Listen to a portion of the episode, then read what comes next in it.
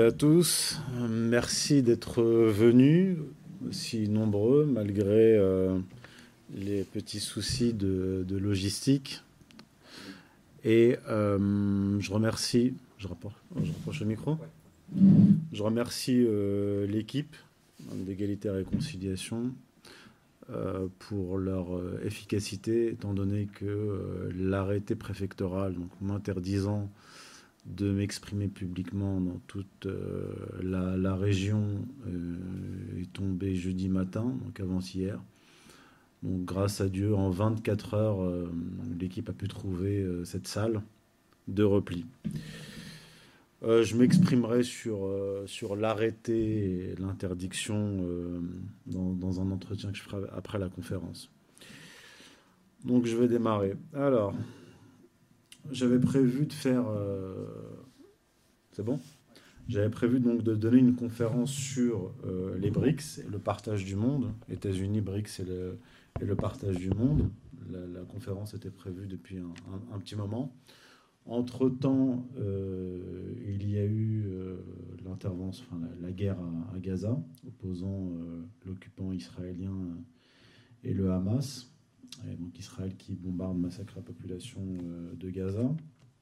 Et j'ai voulu donc euh, adapter mon, propos à la situation actuelle et euh, établir le lien entre pas forcément la, situation précise à Gaza, mais le soutien occidental apporté à Israël et la thématique du partage du monde, de l'opposition entre les États-Unis euh, et les BRICS.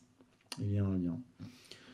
Alors, cette conférence donc euh, pourrait avoir pour thème, euh, pour titre, le choc idéologique mondial ou le choc anthropologique mondial, parce que je pense qu'il s'agit de, de cela, ou au-delà de, de la surface des choses, l'opposition géopolitique, euh, l'opposition terri- territoriale, euh, l'opposition euh, économique. Toutes celles-ci sont des traductions de ce choc profond dont je vais vous parler. Alors, pour pas que vous perdiez le fil, parce que je vais remonter à la Révolution protestante, donc au, XVIe siècle, je vais vous présenter le plan pour que vous ayez d'ores et déjà une idée du, du fil et du sens de mon propos. La première partie, c'est aux origines de la crise occidentale, que je vais développer tout de suite. La deuxième partie, intégration de la France à l'espace inégalitaire. Et la troisième partie, multipolarité, BRICS et choc idéologique mondial. Alors, tout commence avec la révolution protestante. La révolution luthérienne, donc, qui s'opère euh, dans la première moitié du, euh, XVIe siècle, marque une rupture théologico-anthropologique dans le monde européen. Donc à l'époque, le- l'Europe était dominée par l'Église catholique, fondée euh, essentiellement sur euh, les évangiles et une interprétation euh, évangélique de l'Ancien Testament, qui met quand même de côté toute la dimension euh, inégalitaire, euh, raciale, ainsi de suite de, l'Ancien Testament. Et euh, donc au XVIe siècle, Martin Luther apporte une réforme qui est, qui est ambiguë, comme vous le verrez. Elle est à la fois évangélique, dans le sens où il prétend revenir à la lettre, l'évangile, et cela il l'utilise pour s'opposer à l'Église catholique, euh, qu'il- accuse progressivement en fait de s'être éloigné du message euh, évangélique. Mais très rapidement, notamment à l'occasion de la révolte des, euh, des paysans, on va se rendre compte qu'en réalité, Martin Luther ne revient pas aux évangiles, mais il revient plutôt à l'Ancien Testament. Donc c'est une opposition, disons, théologique entre l'Ancien Testament inégalitaire et le Nouveau Testament des évangiles égalitaires. Donc c'est ça le fond de l'opposition que, je vais, euh, que je vais développer. Donc le luthérianisme abandonne la théologie des actes au profit de la théologie de la grâce. Euh, l'idée c'est que vous n'êtes pas sauvé par vos actes, mais vous êtes euh, sauvé d'une certaine façon par la grâce, par une forme d'élection divine. Donc on revient déjà progressivement à une conception vétérotestamentaire. Donc cette théologie de la grâce, c'est le versant religieux de l'inégalitarisme anthropologique qui a gagné euh, l'Allemagne, disons la moitié nord de l'Allemagne, euh, qui a été gagné par le luthérianisme. Et euh, historiquement, disons que l'anthropologie de cette moitié nord de l'Allemagne va subir une influence du luthérianisme. Euh, Luther qui était très attaché à la primogéniture de l'Ancien Testament. La primogéniture, c'est euh, le, premier-né, donc l'aîné qui, euh, qui hérite de tout, et le second qui est les autres enfants qui sont écartés de, de l'héritage. Donc inégalité entre les frères. Inégalité entre les frères, donc inégalité entre les peuples, et ainsi de suite. Donc il y a une coévolution entre euh, la famille et la religion, c'est-à-dire une coévolution de la religion euh, du, protestantisme luthérien vers un inégalitarisme vétérotestamentaire avec la, primogéniture et l'évolution de la famille allemande qui va dériver dans cette période-là et, par la suite vers la famille souche. La famille souche, c'est euh, primogéniture. Donc. Et donc, cette euh, conception euh, inégalitaire va avoir un impact anthropologique et l'anthropologie va avoir un impact sur le système politique. Et vous allez avoir, dans les siècles qui, qui vont suivre, une Allemagne de plus en plus inégalitaire dans ses conceptions. D'ailleurs, le nazisme, qui arrive après l'effondrement du protestantisme, est une forme, disons, laïcisée de la conception inégalitaire, une version virulente, inégalitaire euh, du protestantisme, du luthérianisme. Donc en 1524, il y a un mouvement populaire qui, euh, qui démarre en Allemagne, dans la, moitié, la sud, donc la moitié sud en gros avec la Rhénanie, région qui est restée euh, relativement égalitaire, et euh, donc hermétique au luthérianisme et qui est resté catholique. Et donc la, la, révolte des paysans démarre dans cette, dans cette partie-là de l'Allemagne et elle se fonde sur le message évangélique. C'est-à-dire que Martin Luther a ouvert la boîte de Pandore en prétendant revenir à l'évangile. Il a euh, involontairement déclencher cette, cette révolte, qui s'opposait aux inégalités, au servage, aux taxes, etc., se fondait sur le message égalitaire de l'Évangile. Et donc lui, euh, euh, Martin Luther, va réagir à cette révolte et il va se mettre du côté des notables, du côté des princes et du côté de la bourgeoisie. Donc en fait, même avant Calvin, la révolution euh, luthérienne est une révolution religieuse inégalitaire et bourgeoise. Donc il va déclarer, à l'occasion de cette euh, révolte des paysans, il déclare, euh, Martin Luther, Quiconque le peut, qu'il frappe, châtie, étrangle ou poignarde secrètement ou publiquement. Si étranges sont ces temps où un prince mérite plus le ciel en répandant le sang qu'un autre en priant. Donc Luther va là utiliser un inégalitarisme, comme je vous l'ai dit, vétérotestamentaire, qui renvoie à l'Ancien Testament, contre l'Évangile. Et c'est une opposition, on va dire, territoriale, euh, au niveau géographique, entre un nord inégalitaire, luthérianisé, et un sud demeuré catholique et égalitaire. Après euh, Martin Luther vient Jean Calvin, qui est euh, encore plus radical dans son inégalitarisme que Martin Luther, et qui donc accentuera très fortement l'inégalitarisme protestant en faisant euh, un retour encore plus radical que Luther à la Bible hébraïque. La prédestination calviniste va finir par euh, assumer un profil collectif, voire familial. Et euh, Calvin va reprendre une conception qu'on a dans la Bible hébraïque, à savoir que les enfants sont, sont punis pour les péchés de leurs parents et de leurs aïeux. C'est ce passage-là, donc Exode chapitre 20 verset 5. Yahvé poursuit les crimes des pères sur les enfants jusqu'à la troisième et à la quatrième génération. Ça, c'est l'Exode, c'est la Torah.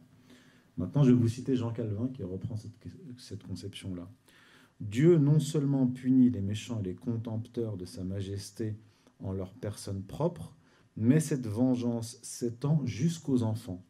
Il est vrai que nous trouverons ceci étrange à notre sens, mais il a déjà été déclaré ci-dessus comme Dieu peut punir les enfants des méchants sans leur faire tort. Et pourquoi? Nous sommes tous maudits en Adam et n'apportons que condamnation avec nous du ventre de la mère.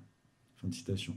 Et donc après Calvin, les, calvinistes vont euh, reprendre cette, euh, cette conception-là et, euh, et cette idée d'élection, comme je vous l'ai dit, euh, la grâce dans le luthérianisme puis le calvinisme est une version, disons, euh, christianisée, enfin, apparence chrétienne, euh, du concept de peuple élu du judaïsme.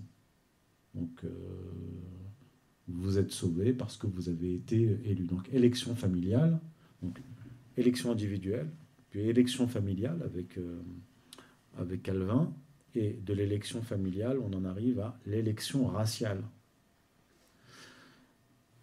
C'est pas moi qui le dis, je vais vous citer Bernard Cotteret, qui est un des plus grands spécialistes de l'histoire euh, du protestantisme, qui dit De la grâce à la race, la prédestination a pu alimenter ultérieurement le discours eugéniste et raciste. Écoutez bien, c'est très important pour la suite du développement.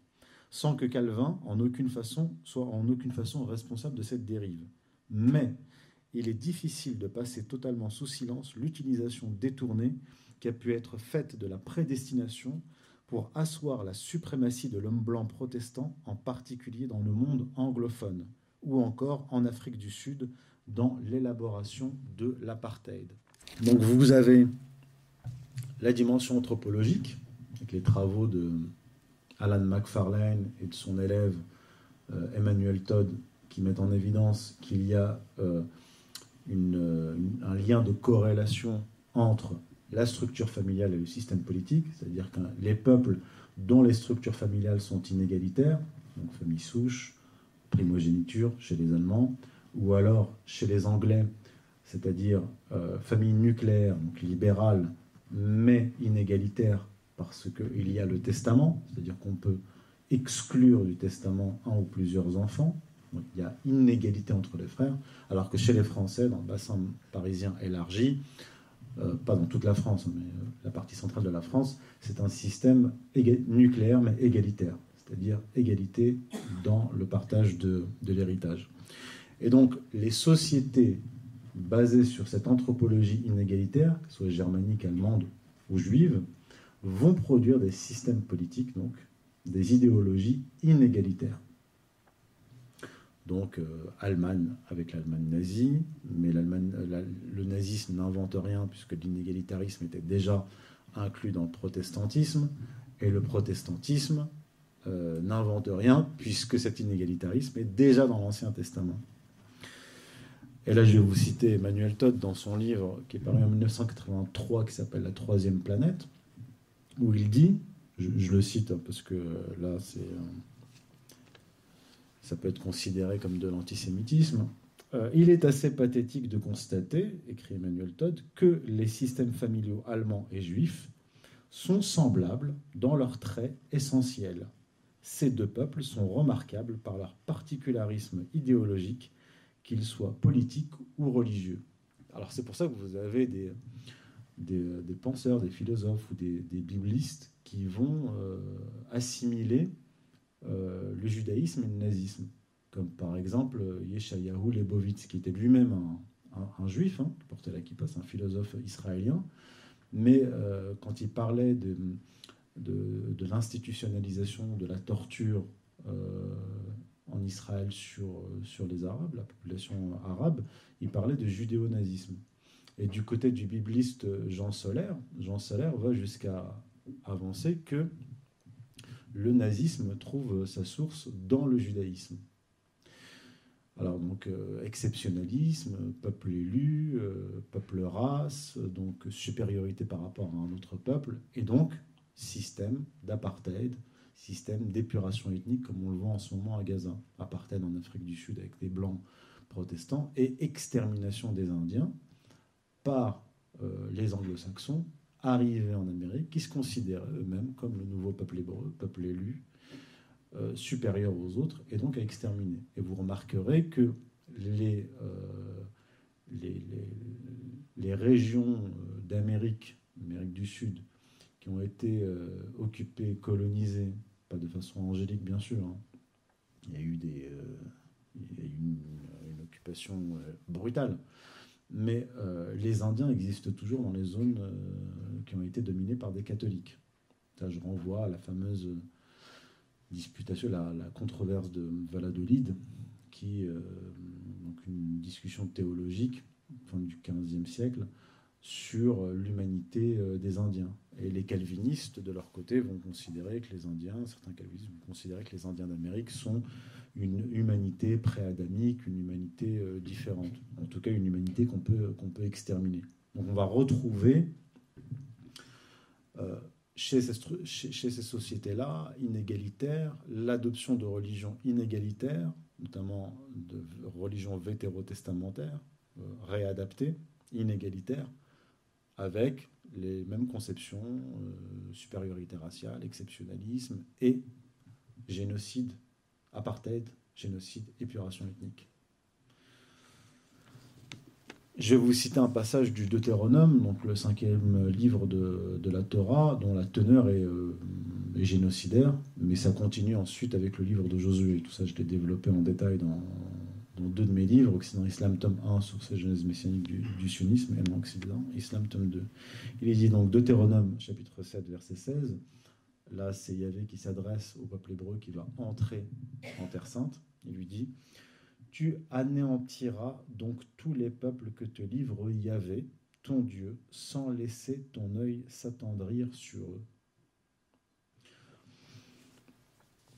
Donc c'est pour ça que je vous dis qu'il y a des observateurs qui sont frappés par des similitudes entre, euh, bon c'est la réduction d'Hitlerum, on compare tout aujourd'hui au, nazisme, mais on peut comparer le traitement des Palestiniens fait par les, Israéliens au traitement des Indiens d'Amérique fait par les anglo-saxons calvinistes, euh, messianistes en fait.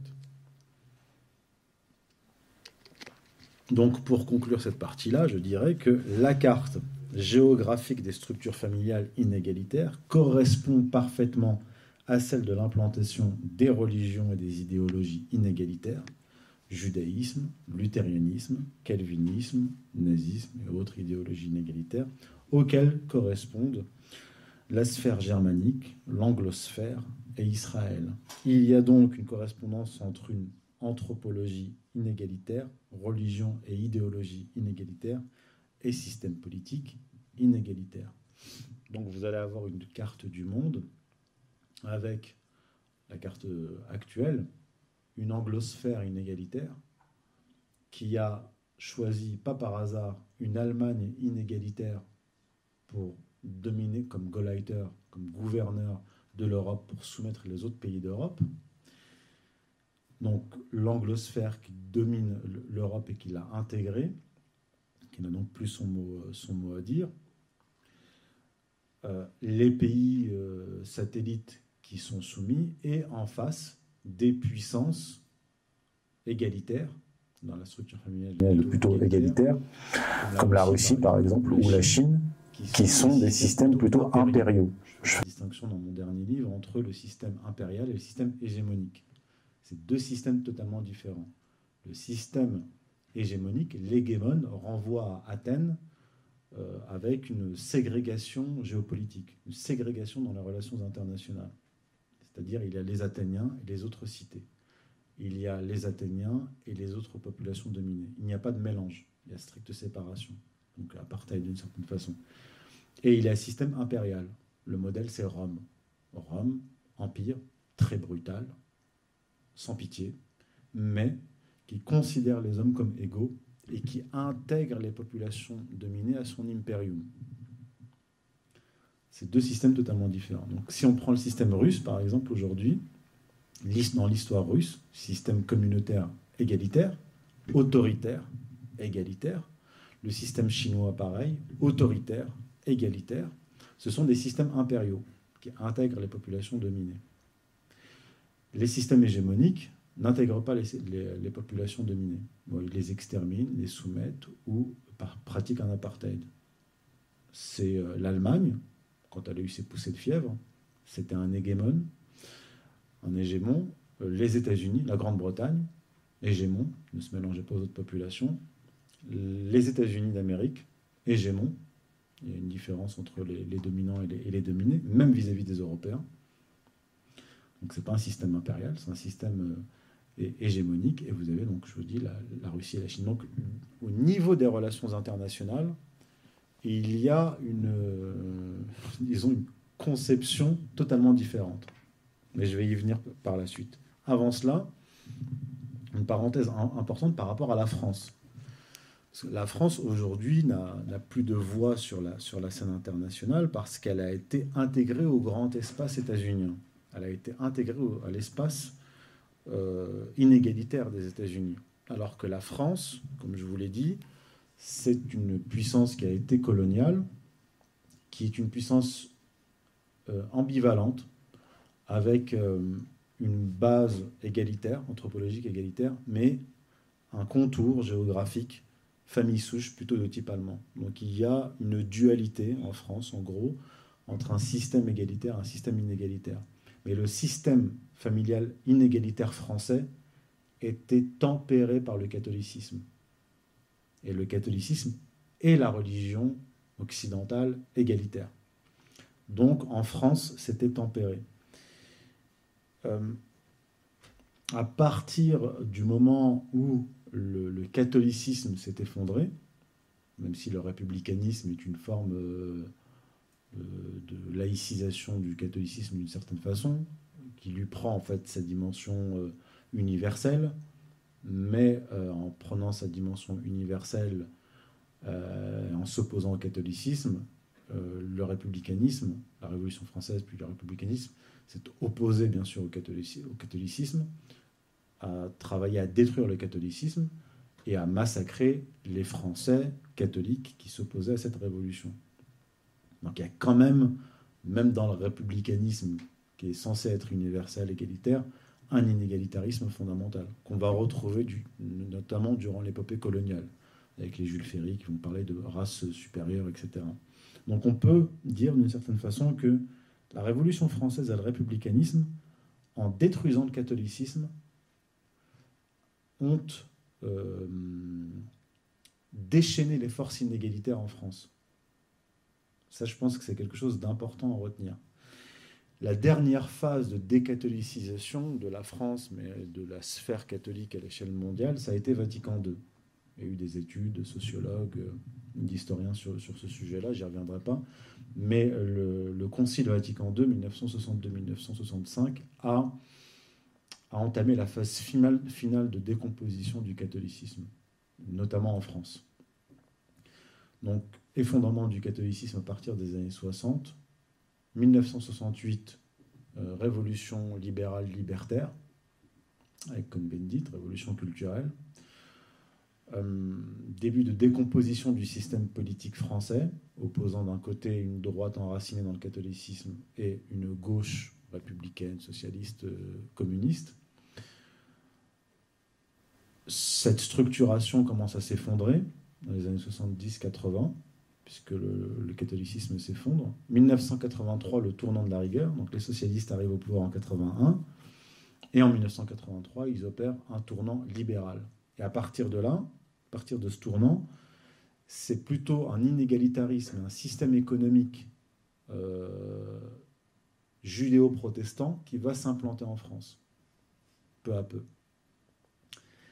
et qui va amorcer une dynamique de destruction économique avec le système de libre-échange, la financiarisation, qui va exacerber les inégalités en France mais plus que les inégalités, une baisse de niveau de vie général en France, de toutes les catégories jusqu'au cadre, y compris la, bourgeoisie française qui croit appartenir à la même caste que l'oligarchie, ce qui n'est absolument pas le cas, parce que son niveau de vie aussi baisse.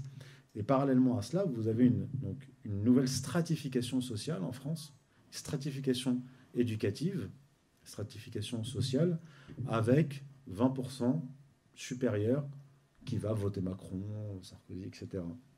Et donc un inégalitarisme qui va apparaître en France avec un mépris, ce qu'explique Todd dans de ses derniers livres, un mépris descendant. Donc du haut vers le bas.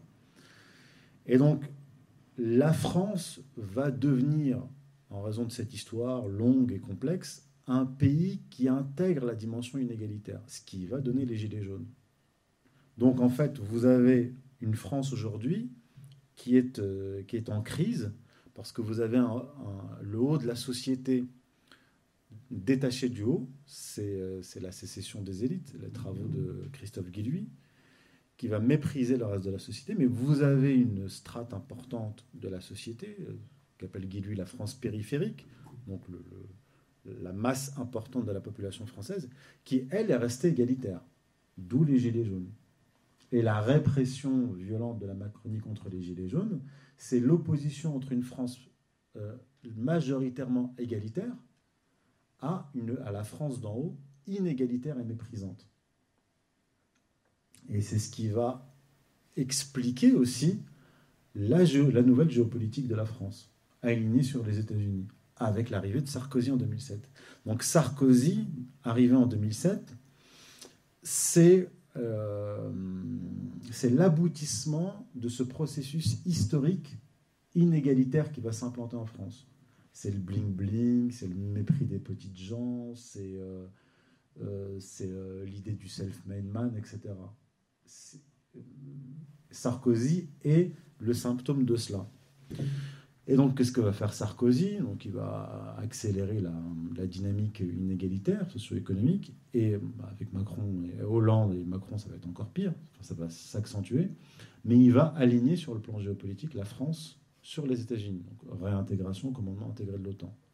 Il arrive au pouvoir en 2007. 2011, il bombarde la Libye. Alors que jusqu'à Chirac, la France, enfin, à l'époque Chirac, hein, parce que je ne vais pas parler de la période de Mitterrand, mais sous Chirac, il y avait des un gaullisme résiduel qui s'opposait aux guerres coloniales, disons. Donc des résidus, résidus d'égalitarisme dans la conception des relations internationales. Ça, c'est enterré par Sarkozy. Et 2011, donc, il fait cette guerre otanienne contre la Libye, donc guerre, euh, guerre hégémonique américaine. Et donc, vous avez la France qui va être intégrée à ce système inégalitaire anglo-américain qui domine l'Occident. Et vous avez donc, à l'échelle occidentale, toute une caste, toute une oligarchie qui considère son propre peuple, ses propres peuples, comme, euh, d'une certaine façon, des sous-hommes. Donc vous avez en fait un inégalitarisme euh, théologique un inégalitarisme social et un inégalitarisme racial. Des fois, les trois sont combinés. Et dans certains pays, comme là en France, c'est un inégalitarisme euh, social. Et ce qui explique, d'ailleurs c'est pas un hasard, que Yuval Noah Harari, qui est devenu un intellectuel en vogue en Occident, chez les élites occidentales, qui est conseiller de Klaus Schwab, qui est le président du Forum économique mondial, qui est un, donc, Yuval Noah Harari est un intellectuel israélien, qui lui parle euh, des dieux et des inutiles. Pour lui, les dieux, c'est l'élite, c'est l'élite, c'est la caste dirigeante occidentale et la couche, disons, supérieure rattachée à cette, cette oligarchie. Et les inutiles, c'est le reste de la population, notamment les, gilets jaunes. vous avez, euh, disons là, la boucle est bouclée.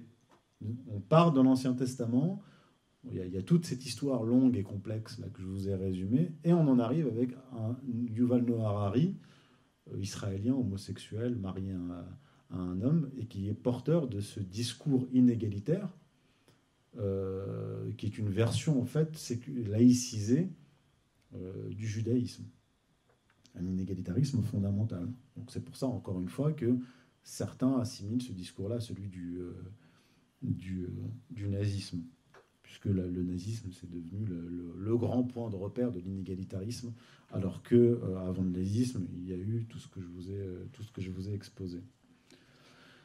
Donc, pour résumer cette seconde partie, l'État juif, l'État hébreu traite les Palestiniens comme des sous-hommes. Le régime de Kiev traitait les Russes du Donbass comme des sous-hommes. Les dirigeants occidentaux traitent leur propre peuple comme des sous-hommes. Et tout cela, donc, avec l'aval des élites occidentales, hein, ce qui se passe en Israël, ce qui s'est passé dans, le Donbass. Euh, donc, cette crise euh, géopolitique des relations internationales trouve sa source dans cette crise de l'inégalitarisme théologique, anthropologique, historique. Ce qui nous amène à la troisième partie, la multipolarité, BRICS et choc idéologique mondial.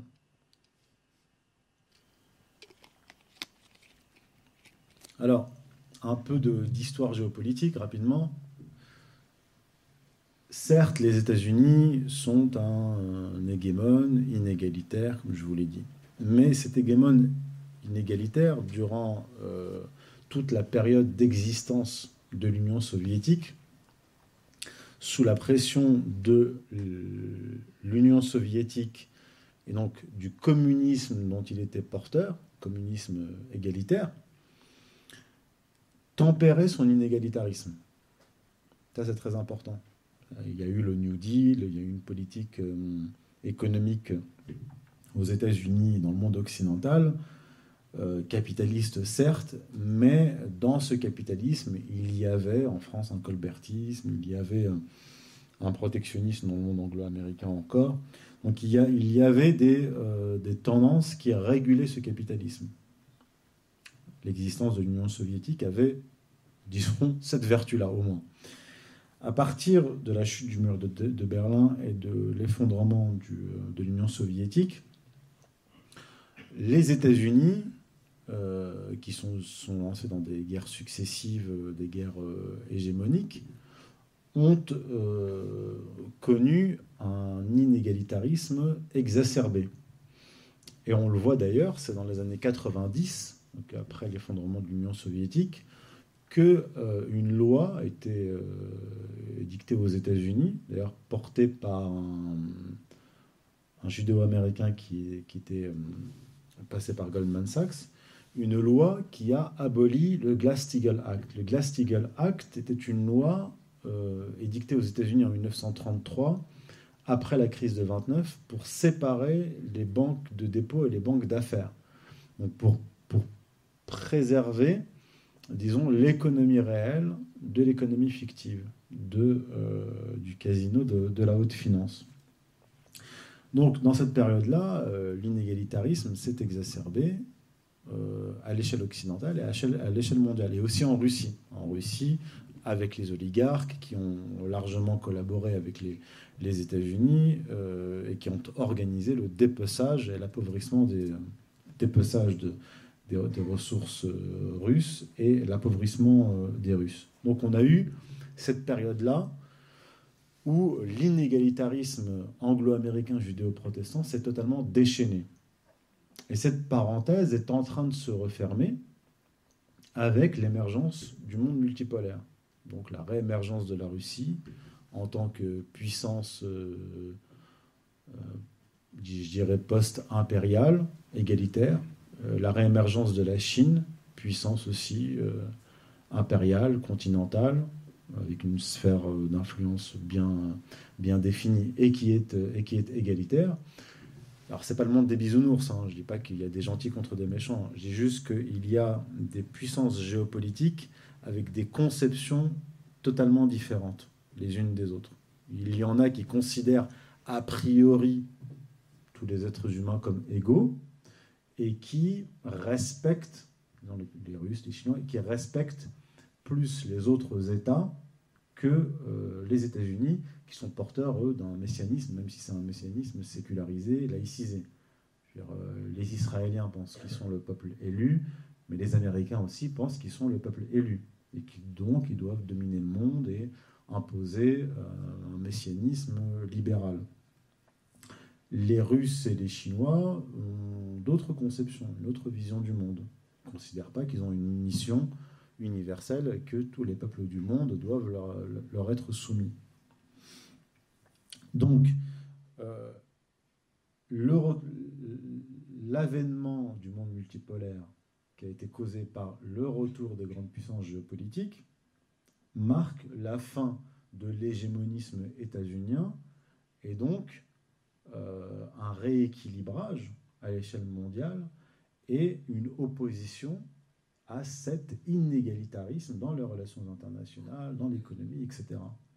C'est ce qui explique aussi la situation actuelle et la position de la Chine et de la Russie par rapport à ce qui se passe à Gaza. leurs positions sont claires et nettes. Il n'y a pas d'ambiguïté. Euh, ils condamnent, ils sont opposés à la politique euh, israélienne, etc. Donc, ces puissances euh, géopolitiques remettent en cause l'hégémonisme inégalitaire et ses valeurs. Et donc, qu'est-ce qu'ils proposent? C'est primauté du droit international, alors que le droit international n'existe plus pour les États-Unis ou pour les Israéliens les Israéliens euh, piétinent toutes les résolutions, ils violent le droit international sans arrêt, le droit de la guerre. Et, les États-Unis se considèrent comme un peuple messie, euh, comme les Israéliens d'ailleurs, mais carrément un peuple Dieu qui est au-dessus des, lois internationales et qui euh, se lance dans des guerres justes avec le bien que eux représentent et le mal qui sont en fait tous leurs ennemis. Et c'est d'ailleurs le discours actuel de Netanyahou. Nous sommes le peuple de la lumière, ils sont le peuple des ténèbres. C'est un, un, discours euh, qui, précède, qui, précède, un génocide. Quand vous dites qu'on est dans un, comme le dit Netanyahou, dans la réalisation des prophéties d'Ésaïe, que nous sommes le peuple de la lumière et que les Palestiniens sont le peuple des ténèbres, bah, ça veut dire qu'ils sont le mal et que si, vous, si ils représentent le mal, ça veut dire qu'ils peuvent être exterminés. Tout comme l'axe du mal de George W. Bush qui a causé un million de morts en Irak, 360 000 morts euh, en Afghanistan, 160 000 morts en, Libye, 500 000 morts en, Syrie. On, est, face à des puissances géopolitiques qui ne euh, qui mènent pas des guerres, mais qui mènent carrément des guerres d'extermination. Donc, euh, les puissances réémergentes mettent en avant la primauté du droit international, l'anticolonialisme, et la remise en cause du dollar qui est désignée par les Chinois, hein, des autorités chinoises, qui est désignée comme une arme des États-Unis et une source d'insécurité pour d'autres pays, puisque le dollar est utilisé comme un outil de domination qui ne repose pas sur une valeur réelle, qui ne repose plus sur l'or, mais qui repose sur l'armée américaine. C'est ça. Le dollar ne repose plus que sur la menace des porte-avions américains des bombardements américains. Alors donc on en arrive aux BRICS.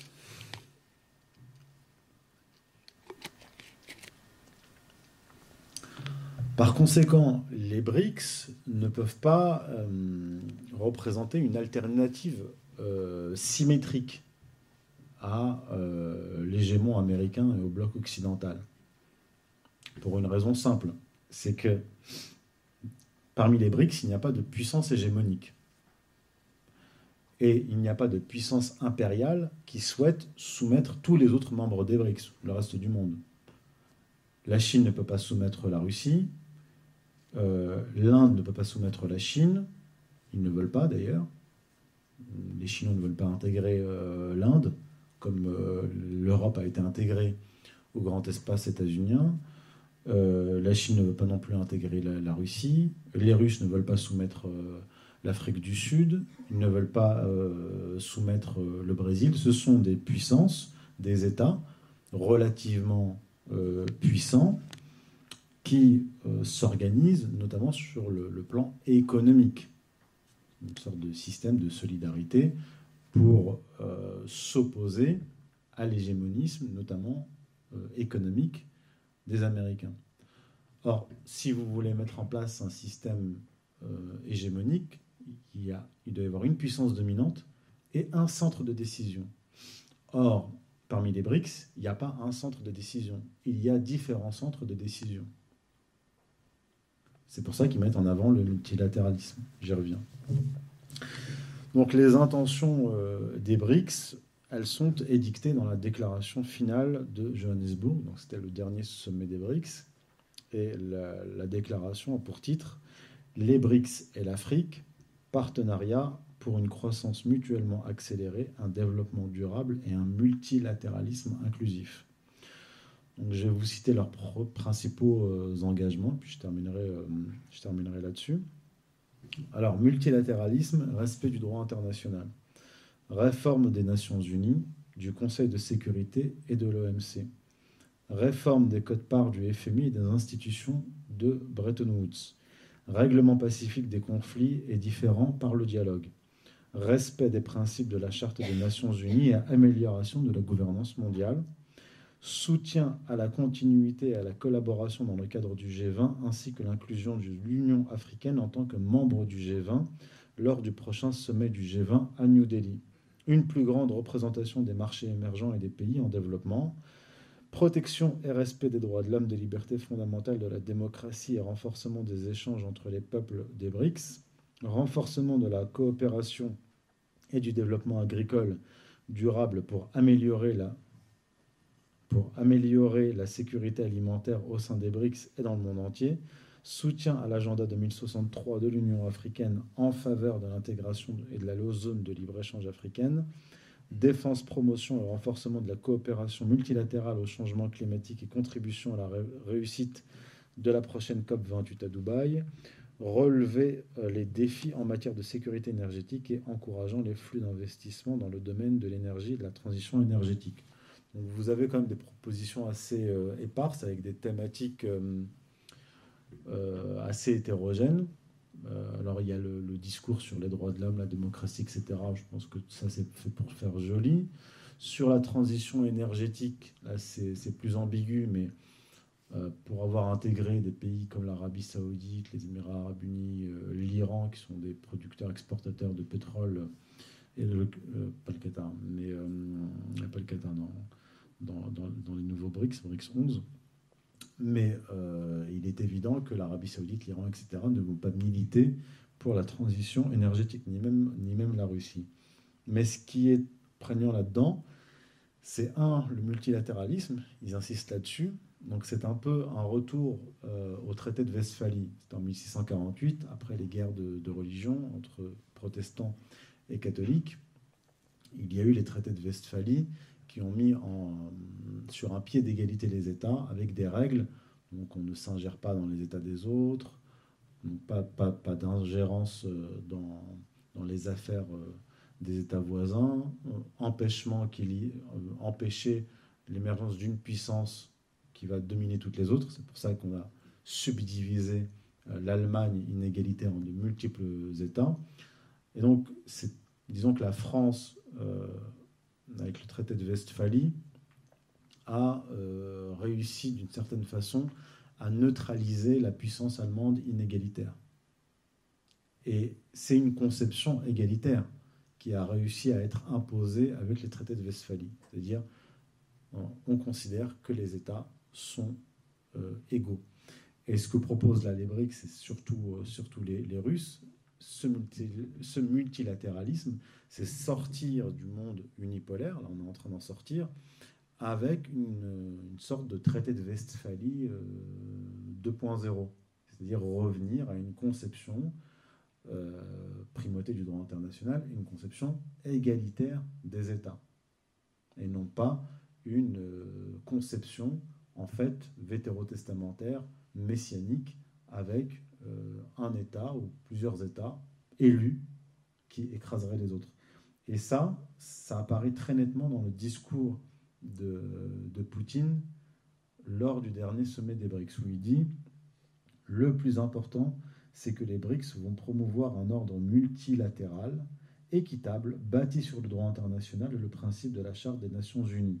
Certains pays promeuvent leur propre hégémonie, leur exceptionnalité, leur propre politique et leur colonialisme et leur néocolonialisme. Et euh, il est indiqué que euh, la Russie présidera les BRICS en 2024 et sous sa présidence, le slogan des BRICS sera le renforcement du multilatéralisme pour plus de sécurité.